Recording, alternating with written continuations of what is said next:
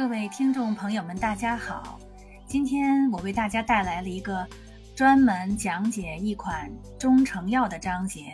这款中成药的名字叫做莲花清瘟颗粒。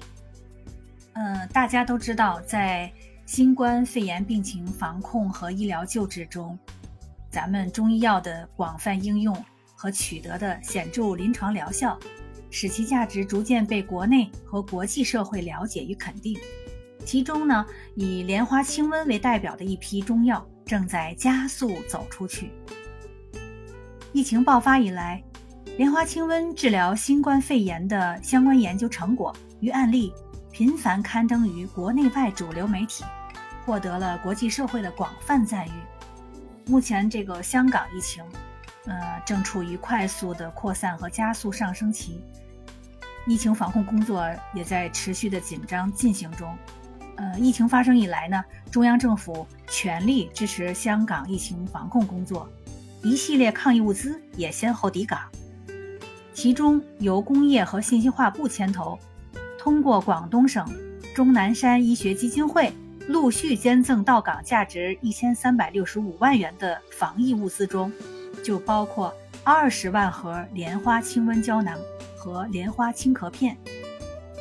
那么今天我想专门为莲花清瘟做个特辑，是想让大家一起从药性、药理方面了解下它的功效，还有使用禁忌等等。嗯，我家目前一直备着的抗疫中药就是几盒莲花清瘟颗粒，它的主要成分，我们从。这个药盒子的表面上看到的啊，它的主要成分是连翘、金银花、制麻黄、炒苦杏仁儿、石膏、板蓝根、棉马贯众、鱼腥草、广藿香、大黄、红景天、薄荷脑和甘草。那么我也在网上查了一下，莲花清瘟胶囊的成分和这个颗粒的成分是一样的。呃，二零二零年二月，莲花清瘟胶囊，还有莲花清瘟颗粒，已经被列入了国家卫生健康委新型冠状病毒肺炎诊疗方案试行第六版。到了二零二零年四月呢，国家药监局下发的药品补充申请批件中显示，以岭药业生产的莲花清瘟胶囊，还有这个莲花清瘟颗粒。被批准可用于新冠病毒性肺炎轻型、普通型引起的发热、咳嗽、乏力，疗程呢是七到十天。我们再看看啊，这个药盒子上写的这个莲花清瘟颗粒的功能主治，我给大家读一下啊：清瘟解毒，宣肺泄热，用于治疗流行性感冒。属热毒袭肺症，症见发热或高热、恶寒、肌肉酸痛、鼻塞流涕、咳嗽、头痛、咽干咽痛、舌偏红、苔黄或黄腻。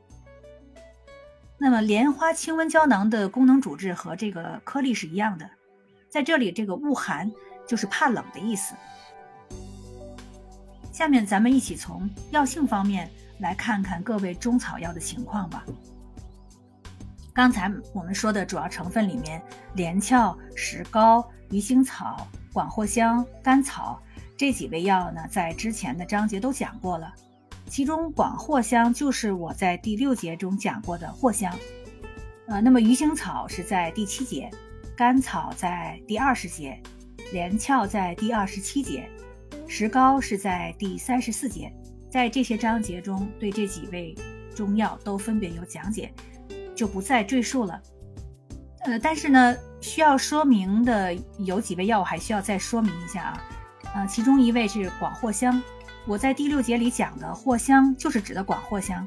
大家啊，一定有一些疑惑，这个广藿香和藿香是不是一种东西呢？先说一下啊，广藿香的别名是藿香。我们大家熟知的这个藿香正气水、藿香正气液，这里面它主要的原料就是广藿香，它有藿呃，它有芳香、化浊、发表解暑、开胃止呕的作用。可以治疗顽皮呕吐、暑湿倦怠、湿浊中阻、胸闷不舒、寒湿避暑、鼻渊头痛等症状。但是还有一个叫藿香的草药，别名叫土藿香，它和广藿香是同科不同属，功效呢也是相似的，但成分并不一样。广藿香主要是含广藿香醇及广藿香酮，藿香呢是主要含甲基胡椒酚，不含广藿香醇，也不含广藿香酮，所以。虽然土藿香也是一种很好的草药，但是古方中的那个藿香啊，指的就是广藿香，而且我国现行的药典也只收藏了广藿香，而土藿香是作为地方用药，只在部分省市应用，这里呢就不进一步做介绍了。唯一需要提醒的是，大家在买藿香的时候需要加以区分。如果你想买广藿香，那就要看一下广藿香。它的这个性状和这个土藿香是有区别的。那么我教大家，呃，来做一下区别。广藿香呢，它的这个茎的表面是灰褐色至黄褐色，有灰白色的毛绒，断面呢是呈方形、呈方柱形。它那个老茎类圆柱形，断面中部是实心儿的，这个非常重要啊。土藿香呢，它的茎的表面是暗绿色，少有毛绒。茎是方柱形，断面白色，髓部中空。那个广藿香是实心儿，然后土藿香是中空，这个是特别大的一个区别。好，那么下面我再说一下这个治麻黄。我们曾在第十二节中专门讲过麻黄。麻黄它的呃性味是性温味辛，它的归经是归肺经和膀胱经。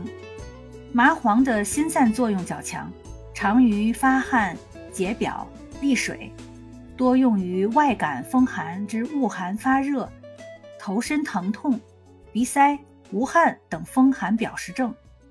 制麻黄是将麻黄用蜂蜜拌炒，麻黄秘制后可以缓和心散之性，而使药性偏于温润，善于宣肺止咳平喘。所以治麻黄呢，多用于表证已解、肺气不宣的气喘咳嗽。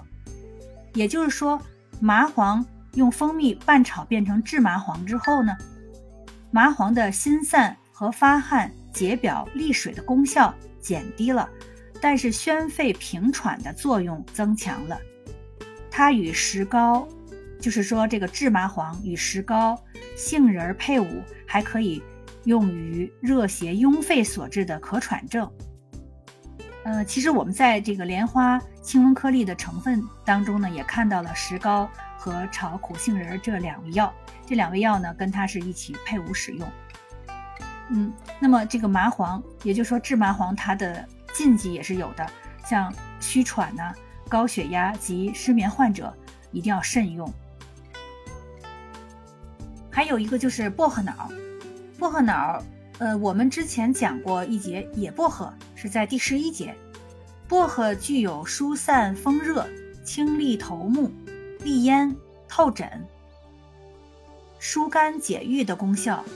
薄荷脑呢，是薄荷素油中得到的一种饱和的环状醇，它是无色针状或棱柱状结晶或白色结晶性的粉末，有薄荷的特殊香气。它们的性味、功能主治都是一样的，性味味辛性凉，功能主治呢是疏风清热，主风热感冒、头痛、目赤、咽喉肿痛、齿痛、皮肤瘙痒。有个禁忌我要跟大家说一下，就是由于薄荷脑啊，它对皮肤和眼睛有刺激作用，以及它有一定的毒性。大量使用的时候必须戴好手套以及安全眼镜儿。呃，另外这个薄荷脑啊，它有一定的致死量，人的致死量约为两克，两克并不多啊，两克就可以致人死地。所以呢，大家特别要注意这个安全用量。呃，在幼儿的鼻腔使用含有薄荷脑的这个滴鼻剂或者是油膏，其实是很危险的，会引起虚脱。所以大家在使用的时候务必要注意。下面对其他之前没有讲到过的中药成分，金银花、炒苦杏仁、板蓝根、棉马贯众、大黄、红景天，咱们做一个一一的介绍。我们都是呃单说一种中草药的性味、归经、功效以及禁忌。呃，先来介绍一下金银花。金银花别名也叫金花、银花、双花或者忍冬花，有很多别名啊。金银花的性味是味甘、性寒，归经归肺经、心经、胃经。功能与主治呢？金银花清热解毒，凉散风热，用于臃肿疔疮、喉痹、丹毒、热毒血痢、风热感冒、温病发热、裸痢、治漏。它的使用禁忌是脾胃虚寒以及气虚、疮疡脓清者忌服。大家有时候看到这个药方里写的一副药中，呃，其中的一种药是几克，感觉就是有这么神秘吗？还论克啊？这个我要特别说明一下，药方里的这些味中药就是要这样斤斤计较，它的这个量是会影响疗效，呃，而且有可能是非常重大的影响。呃，我讲一个我曾经有过的一次经历。我曾经看过一次中医，嗯，本来中药方子里呢有一味药，在一副药中只要三克就可以了，但是呢药房给配成了三十克。那个药啊是，呃纸包的，当时是看不出来。回家呢打开包装，发现一副药里有一味药明显的就很多。当时年轻也不懂中药，也没想那么多。觉得医院药房还能错吗？就煮了一副。吃完了之后，就是没过十分钟，就觉得肚子疼。哎，后来疼的不行了，就泻肚了，拉的是昏天黑地啊，胃部也是跟着翻搅、恶心、呕吐，哎，实在是特别难受。就是这会儿呢，才开始怀疑是药的问题，然后拿出来呢，另外一包到大夫那儿给大夫看。大夫告诉说这是金银花，一副药里边应该是三克，然后再看药方上写的是三十克，相当于呢一副药用了十倍的量。大夫当时是很抱歉的说这个笔误吧写错了。那会儿呢我也太年轻，那还能说啥呢？也不会和医院交涉，也不知道找院方去讲理把这个药退了。当时开的是半个月的药。后来每包打开啊，都是自己往外摘，摘完了差不多之后再放回去，呃，差不多十分之一的量吧，挺不好摘的啊。从那个包在一起的药里往外摘，不好摘。最后呃稀里糊涂吧，反正又是吃了两副，因为第一副药吃错了，一直就难受的很，所以剩下的这个又吃了两副，那还是不舒服，所有剩药就不敢再吃了，就都扔掉了。这个经验啊，其实挺惨痛的。其实啊，如果当时你懂得一点这知识，你看看药方也知道，金银花三十克一副很不寻常。当时呢，问下大夫，可能也就当时改好了药方，就都没事儿了。另外想想，当时这个药房的人也挺不负责的，他们多少也都是学中医出身的，这样的药方他们也敢配，可能是对大夫太信服了，也可能就是单纯的不负责任。反正不管怎么说吧，自己要懂一些知识，就能避开伤害。还是要自己用知识武装自己，保护自己。嗯，闲话扯得有点远了，咱们回归正题吧。我们再来看看炒苦杏仁儿。炒苦杏仁儿是中医在临床上比较常用的一味中药，只因这个生苦杏仁儿它有毒性，因此它炒用之后呢，可以降低药物的毒性。同时，炒用的苦杏仁儿也可以增强润肠的作用。苦杏仁的性味是微温、味苦，归经归肺经和大肠经。功能与主治，它的功效是主要是止咳、平喘、润肠、通便，能够治疗咳嗽、气喘。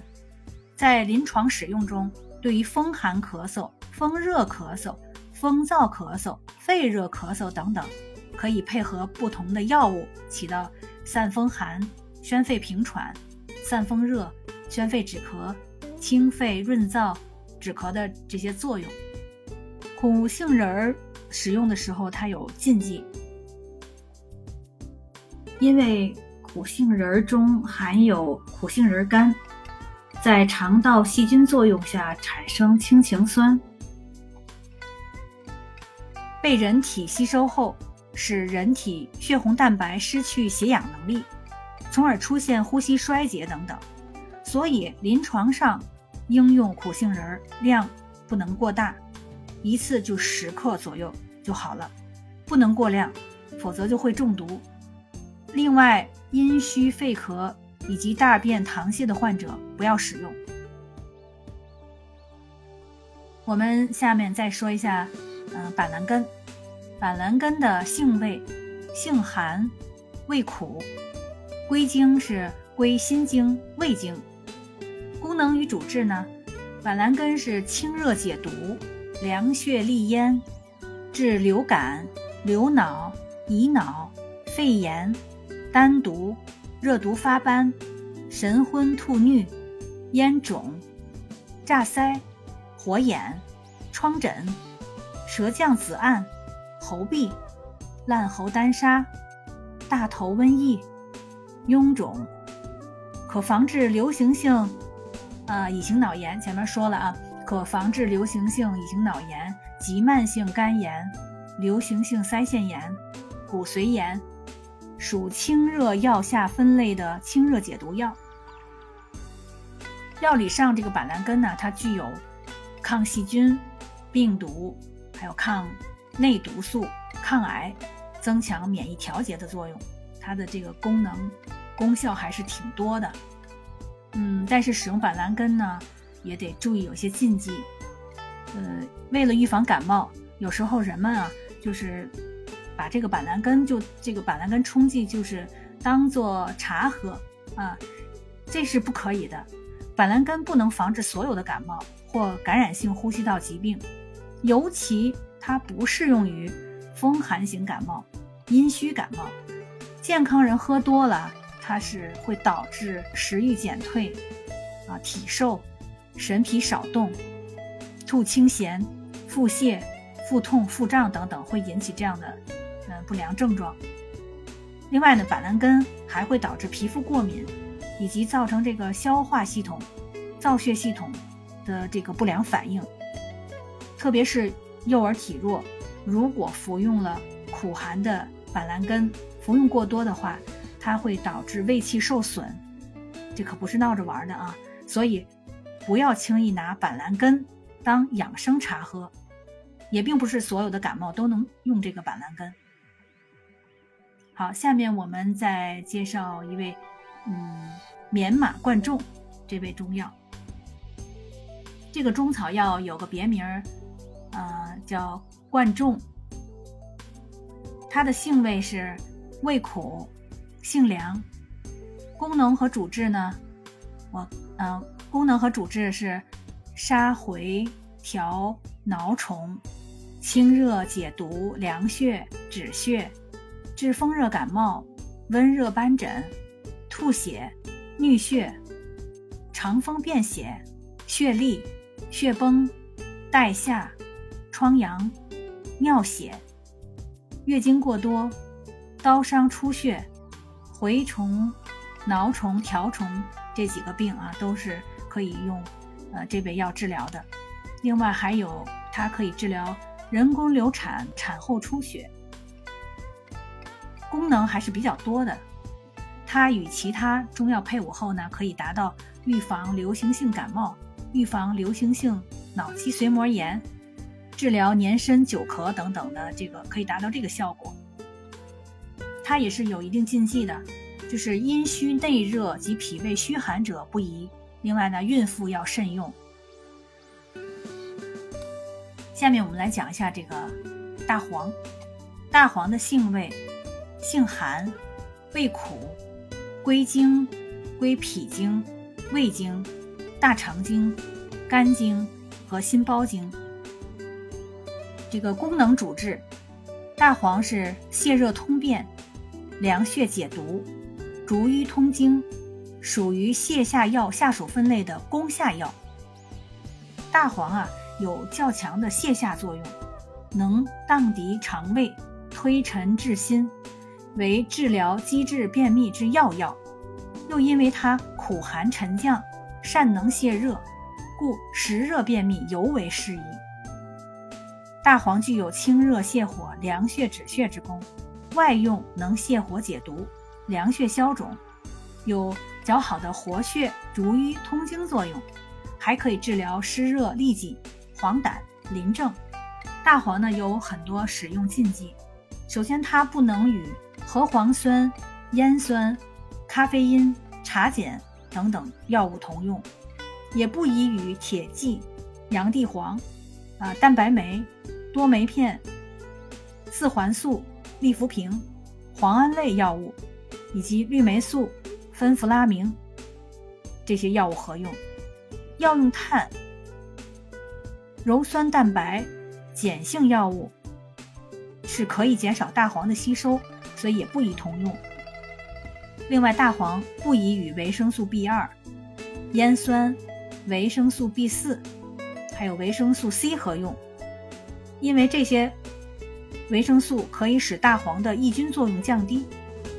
大黄与苯巴比妥、磺胺、青霉素、复方阿司匹林等药物存在交叉过敏现象，也不宜同用。另外还要注意，大黄易伤正气，非实症不宜妄用。血虚气弱、脾胃虚寒、无实热、积滞、淤结以及胎前产后都要慎服。生大黄内服可能发生恶心、呕吐、腹痛等副反应。嗯，不过一般停药后也就缓解了。还有一味药叫红景天。红景天的应用历史是很悠久的，大家可能都知道，在青藏高原，青藏高原的人两千多年前就以它入药了，以用红景天来强身健体，抵抗不良环境的影响。民间呢常用这红景天来煎水或者是泡酒，消除劳累或抵抗山区的寒冷，同时还用它防病健体和滋补益寿。因为红景天有扶正固体、补气养血、滋阴益肺的神奇功效，历代藏医都将其视为吉祥三宝。红景天的性味，味甘，性平，苦，归经，归脾经、肺经。功能主治，第一，它治疗脾气虚症。红景天能健脾益气。善治脾气虚弱、倦怠乏力等症，单用既有一定疗效。第二，红景天对这个肺阴虚、肺热咳嗽有治疗作用。红景天味甘，能补肺气、养肺阴，其性偏寒，又能清肺热。第三，红景天还兼有活血化瘀之力，可配伍其他活血药。用于跌打损伤等淤血症。禁忌呢，就是儿童、孕妇要慎用，它有一定的副作用。它因为有活血的作用，对孕妇肯定是要慎用，儿童呢也当然要慎用。另外，红景天如果用来泡茶的话，它适合单泡，不能搭配其他茶。红景天的服用剂量，就是按红景天提取物计算啊。就是超过每天八百毫克的话，可能会导致过敏、失眠、心悸这些副作用。呃，另外也有医生反映呢，就是个别患者服药后会出现口干、胃部不适的迹象，所以在服用这些药的时候呢，我们还是要呃听听医生的意见，谨遵医嘱。红景天适合服用的人群，一是它对这个免疫功能低的。这个作用是扶正固本，所以它适合老年患者。另外，高血压、神经衰弱、更年期综合症、心血管疾病、糖尿病、高海拔疾病，对这些疾病都是有作用的。红景天是增进食欲，嗯，可以促进睡眠。另外还有一些，呃，专业的和长期面对电脑工作的人群，红景天是可以起到有效的辐射和防护作用，提高个人的机体免疫能力。红景天还具有增强脑血流、提高机体免疫力的功效和提高工作效率的心理效应，所以这个红景天是一个相当不错的一味中药。好了，呃，上述就是我对莲花清瘟这个药做的一个分析性的解读。我们是把所有的这里边的成分呢，嗯，都一一摘出来说一下，就是它单味药的功效。它的主治，还有它的这个它的性状归经啊，还有它的一些使用禁忌。好了，嗯，今天就到这里了，希望大家都能够健健康康，我们大家一起抗疫成功，谢谢大家。